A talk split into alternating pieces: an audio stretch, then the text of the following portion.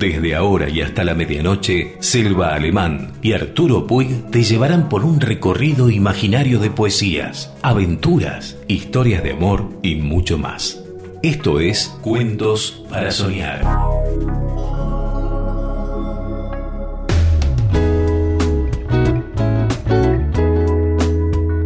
Hola, ¿cómo les va? Buenas noches. Hola, buenas noches. Acá empezamos uno de nuestros últimos capítulos de la semana. De la semana, exactamente. Con cuentos para soñar. Eh, y yo voy a leer un cuento del maravilloso. maravilloso Jorge Luis Borges que se llama Funes, el memorioso. Y es así.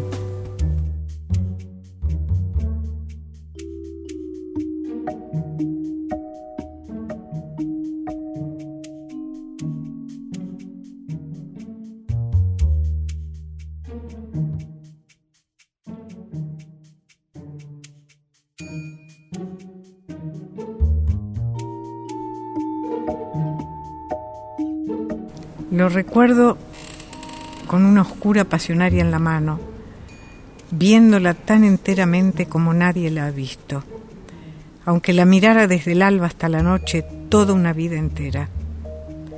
Lo recuerdo, la cara taciturna y aindiada y singularmente remota detrás del cigarrillo. Más de tres veces no lo vi. La última en 1887 mi primer recuerdo de Funes es muy claro. Lo veo en un atardecer de marzo o febrero del año 84. Mi padre ese año me había llevado a veranear a Fraiventos. Yo volvía con mi primo Bernardo de la estancia de San Francisco. Entramos en un callejón que se andaba entre dos veredas altísimas de ladrillo y había oscurecido de golpe. Oí rápidos y casi secretos pasos en lo alto. Alcé los ojos y vi un muchacho que corría por la estrecha y rota vereda. Recuerdo la bombacha, las alpargatas, recuerdo el cigarrillo en el duro rostro contra el nubarrón ya sin límites. Bernardo le gritó imprevisiblemente ¿Qué horas son, Ireneo?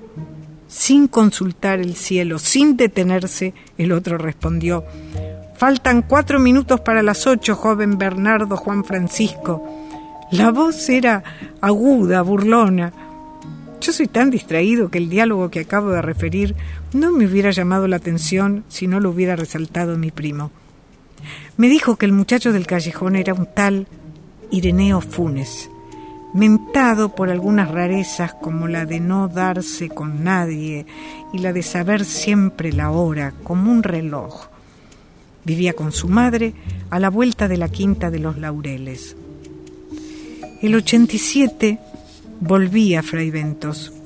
Pregunté como es natural por todos los conocidos y finalmente por el cronométrico Funes. Me contestaron que lo había volteado un caballo en la estancia de San Francisco y que había quedado tullido, sin esperanza. Me dijeron que no se movía del castre, puesto los ojos en la higuera del fondo o en una telaraña. En los atardeceres permitía que lo sacaran a la ventana tras una reja. Llevaba la soberbia hasta el punto de simular que era benéfico el golpe que lo había fulminado. Dos veces lo vi atrás de la reja que burdamente recalcaba su condición de eterno prisionero.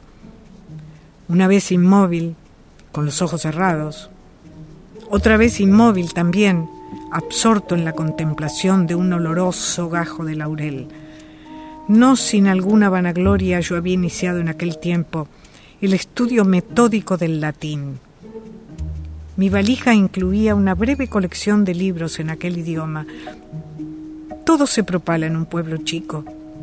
Ireneo, en su rancho de las orillas, no tardó en enterarse del arribo de esos libros anómalos. Me dirigió una carta florida y ceremoniosa en la que recordaba nuestro encuentro desdichadamente fugaz, aquel día del 7 de febrero del año 84, y me solicitaba el préstamo de cualquiera de los volúmenes, acompañado de un diccionario para la buena inteligencia del texto original, porque todavía ignoro el latín. Prometía devolverlos en buen estado casi inmediatamente. Al principio temí naturalmente una broma. Mis primos me aseguraron que no, que eran cosas de Ireneo. No supe si atribuir a descaro, a ignorancia o a estupidez su idea de que el arduo aprendizaje del latín no necesitara más instrumento que un diccionario. El 14 de febrero me telegrafiaron de Buenos Aires que volviera inmediatamente porque mi padre no estaba nada bien. Al hacer la valija para regresar a casa, noté que me faltaban dos de aquellos tomos en latín. El barco zarpaba al día siguiente por la mañana. Esa noche, después de cenar, me encaminé a casa de Funes. En el decente rancho, la madre de Funes me recibió. Me dijo que Ireneo estaba en la pieza del fondo y que no me extrañara encontrarla a oscuras, porque Ireneo sabía pasarse las horas muertas sin encender la vela. Atravesé el patio de baldosa, el corredorcito, llegué al segundo patio. Había una parra. La oscuridad pudo parecerme total y oí de pronto la alta y burlona voz de Ireneo.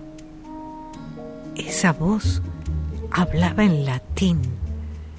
Esa voz que venía de la tiniebla articulaba con moroso deleite y a la perfección un discurso o plegaria.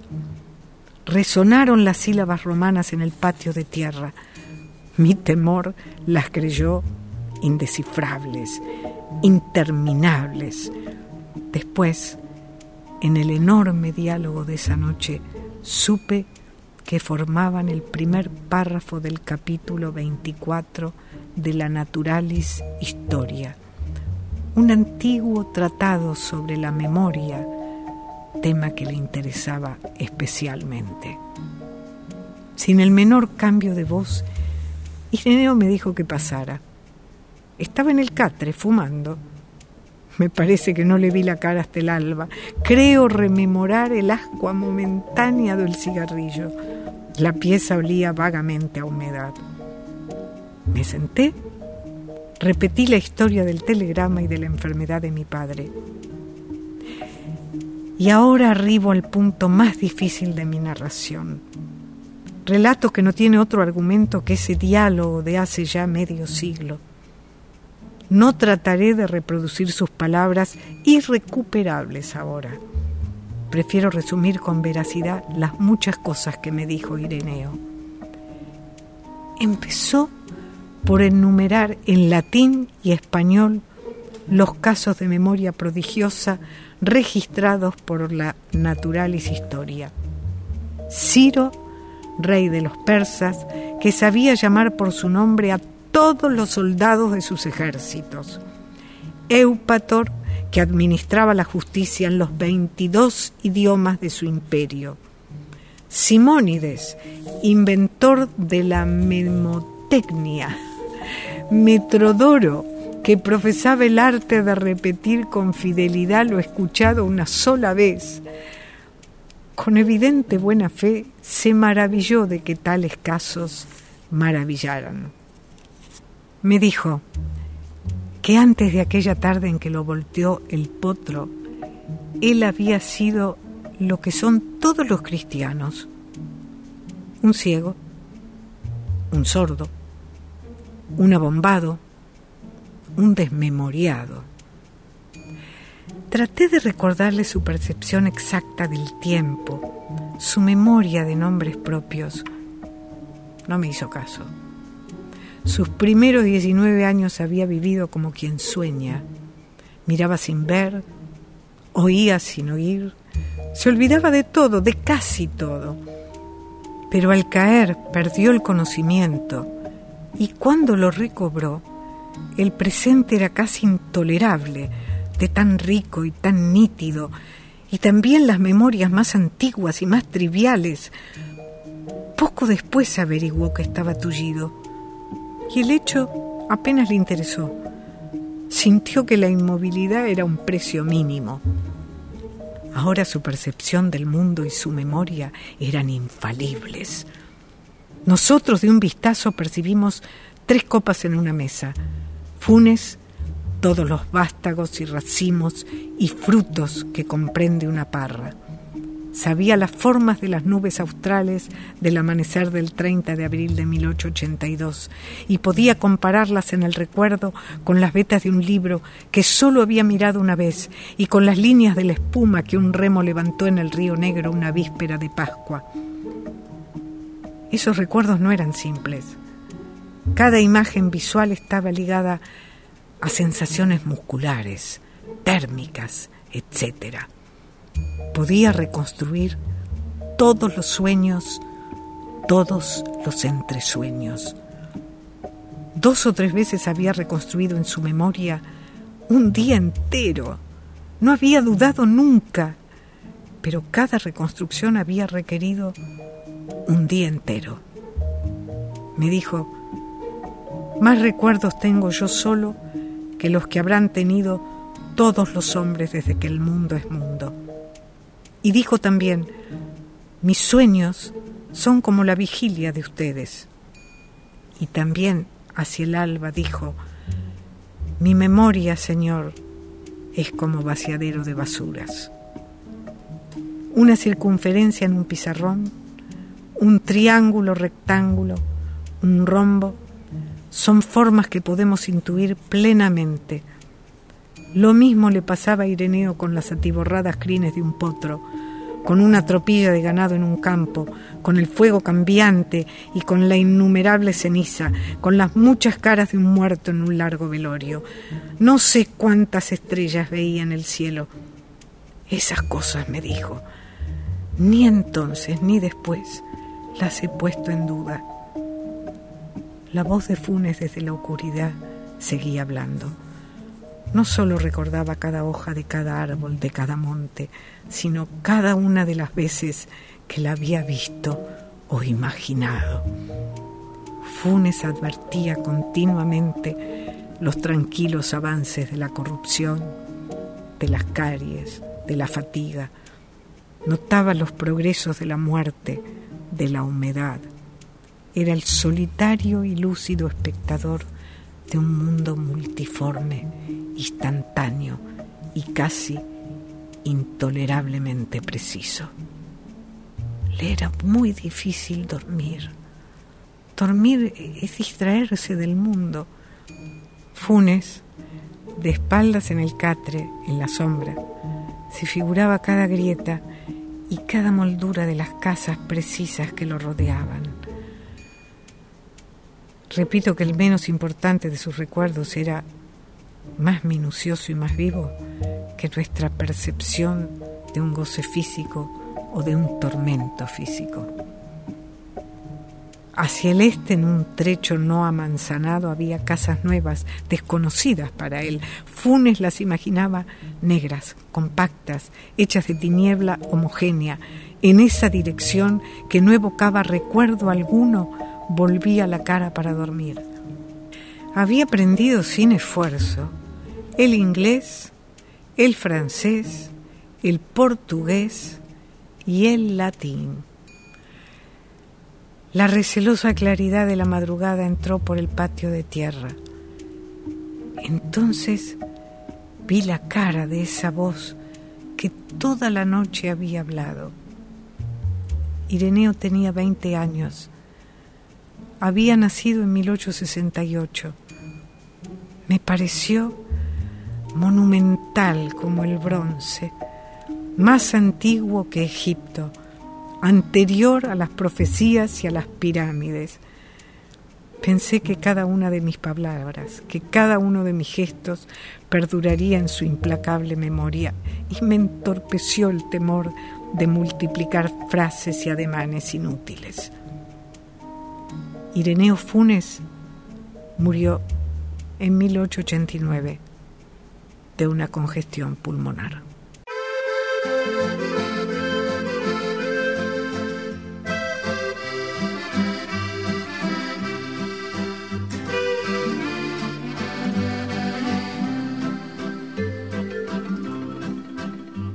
Fue en un pueblo con mar una noche después de un concierto. Tú reinabas detrás de la barra del único bar que vimos abierto.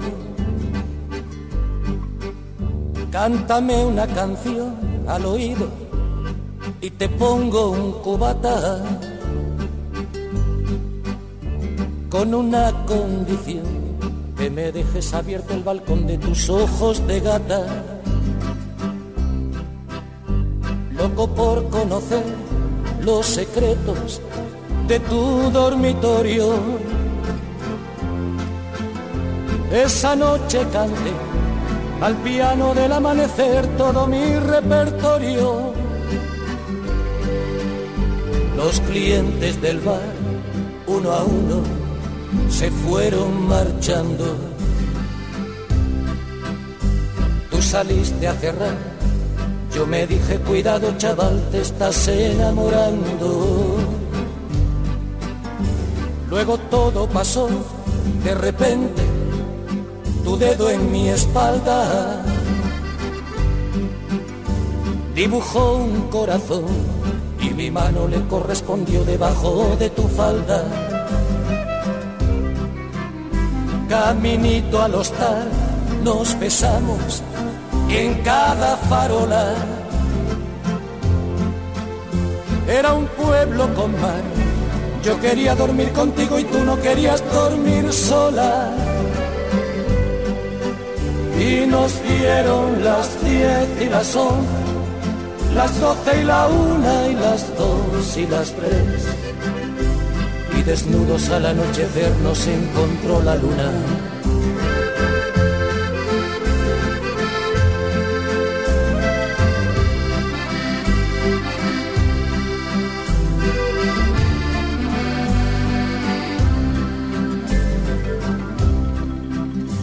nos dijimos adiós, ojalá que volvamos a vernos.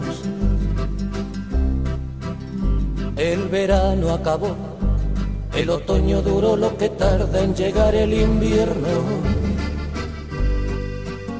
Y a tu pueblo el azar, otra vez, el verano siguiente, me llevó y al final del concierto me puse a buscar tu cara entre la gente. Y no hallé quien de ti me dijera ni media palabra. Parecía como si me quisiera gastar el destino una broma macabra. No había nadie detrás de la barra del otro verano y en lugar de tu bar me encontré una sucursal del Banco Hispanoamericano. Tu memoria vengué a pedradas contra los cristales. Sé que no lo soñé, protestaba mientras me esposaban los municipales. En mi declaración alegué que llevaba tres copas. Y empecé esta canción en el cuarto donde aquella vez te quitaba la ropa.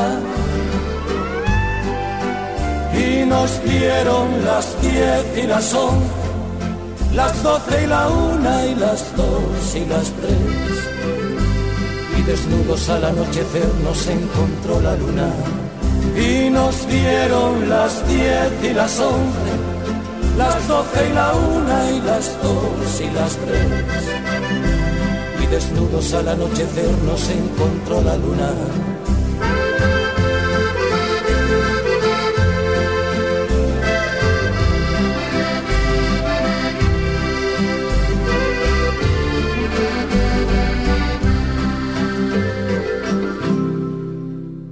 Esto es Cuentos para Soñar. Intimidad. Soñamos juntos, juntos despertamos. El tiempo hace o deshace, mientras tanto no le importan tus sueños ni mi sueño. Somos torpes, o demasiado cautos. Pensamos que no cae esa gaviota, creemos que es eterno este conjuro, que la batalla es nuestra o de ninguno. Juntos vivimos, sucumbimos juntos, pero esa destrucción es una broma, un detalle, una ráfaga, un vestigio, un abrirse y cerrarse el paraíso. Ya nuestra intimidad es tan inmensa que la muerte la esconde en su vacío. Quiero que me relates el duelo que te callas. Por mi parte te ofrezco mi última confianza. Estás sola, estoy solo, pero a veces puede la soledad ser una llama. Un poema de Benedetti. Y Selva nos cuenta. El alfabeto en el parque. Sé escribir. Escribo cartas, notas, lista de compras, composición escolar narrando el bello paseo a la hacienda de la abuela que nunca existió, porque ella era pobre, como Job. Pero también escribo cosas inexplicables. Quiero ser feliz, esto es amarillo, y no puedo. Esto es dolor. Vete de mi tristeza, campana tartamuda. Personas diciendo entre sollozos, no aguanto más. Vivo en un lugar llamado globo terrestre, donde se llora más que el volumen de las aguas denominadas mar, para donde llevan los ríos otro tanto de lágrimas. Aquí se pasa hambre, aquí se odia, aquí se es feliz, en medio de invenciones milagrosas, Imagina que una vuelta al mundo propicia paseos y vértigo entre luces, música, novios en éxtasis. ¡Qué bueno! De un lado los chicos, del otro las chicas. Yo loca por casarme y dormir con mi marido en el cuartito de una casa antigua con suelo de listones. No hay cómo no pensar en la muerte entre tantas delicias, querer ser eterno. Soy alegre y soy triste, mitad y mitad. Ay, te tomas todo a pecho, dice mi madre. Ve a dar una vuelta, distráete, ve al cine. Mi madre no lo sabe. El cine es como decía mi abuelo, el cine es gente pasando. ¿Las viste una vez las viste todas. Con perdón de la palabra, quiero caer en la vida, quiero estar en el parque, la voz del cantor azucarando la tarde. Así escribo, tarde, no la palabra, la cosa. Y Arturo nos cuenta. Fotografía. Cuando mi madre posó para este que fue su único retrato, no aceptó tener las sienes curvas. Sin embargo, hay un deseo de belleza en su rostro que una doctrina dura ha contenido. La boca es conspicua, pero las orejas se muestran, el vestido es negro y cerrado el temor de Dios circunda su semblante como cadena luminosa, pero cadena. Sería un retrato triste si no viese en sus ojos un jardín, no de aquí, pero un jardín.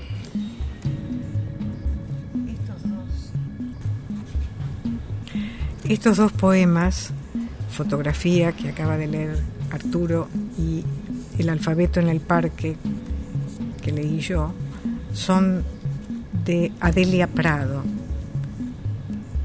que es lírica, bíblica, existencial, que hace poesía como hace buen tiempo, está dentro de la ley, aunque no en la de los hombres, sino en la de Dios.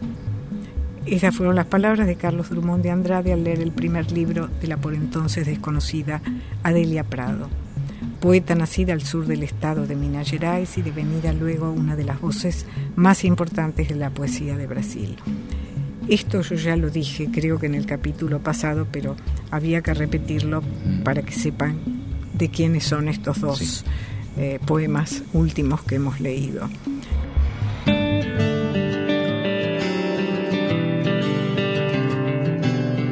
Cuentos para soñar. La mejor manera de terminar tu día. Cada vez que yo me voy, llevo a un lado de mi piel tus fotografías para verlas cada vez. Que tu ausencia me devora entero el corazón y yo no tengo remedio más que amarte. Distancia te puedo ver cuando tus fotos me siento a ver. En las estrellas tus ojos ver cuando tus fotos me siento a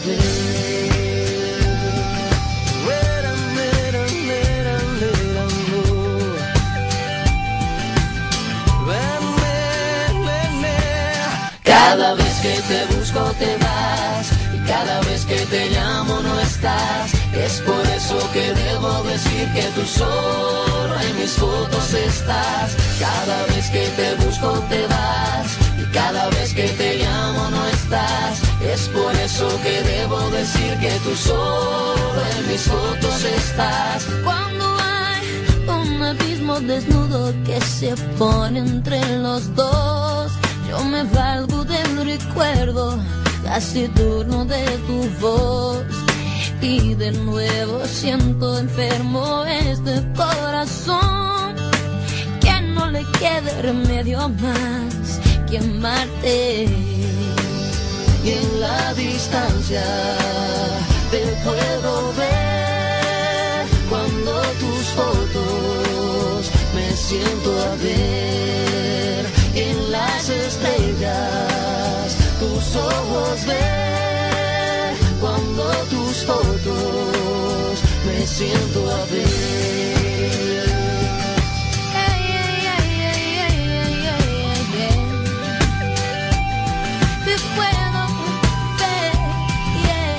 Cada vez que te busco te vas y cada vez que te llamo no estás. Es por eso que debo decir que tú solo en mis fotos estás. Cada vez que te busco te vas cada vez que te llamo no estás. Es por eso que debo decir que tú solo en mis fotos estás. Cada vez que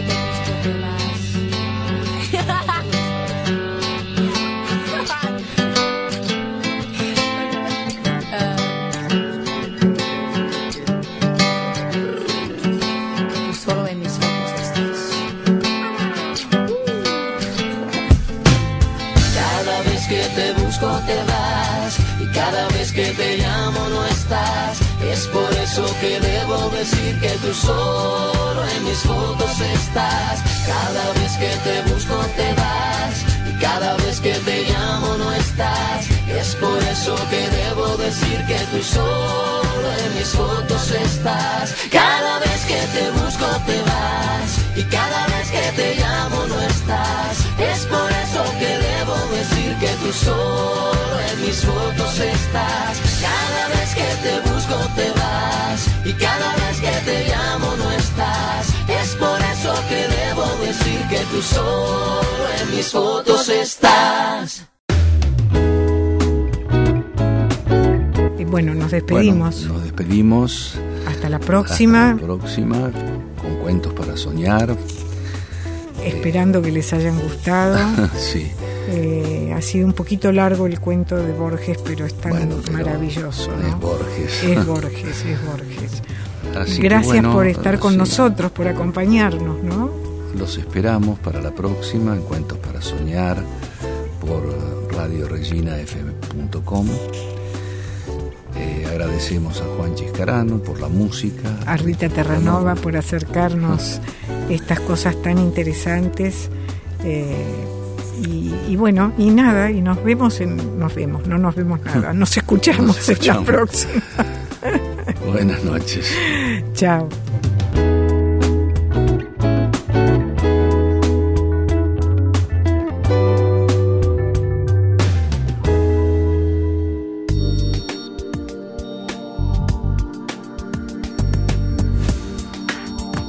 Aquí compartimos las mejores historias y relatos contados por Silva Alemán y Arturo Puig.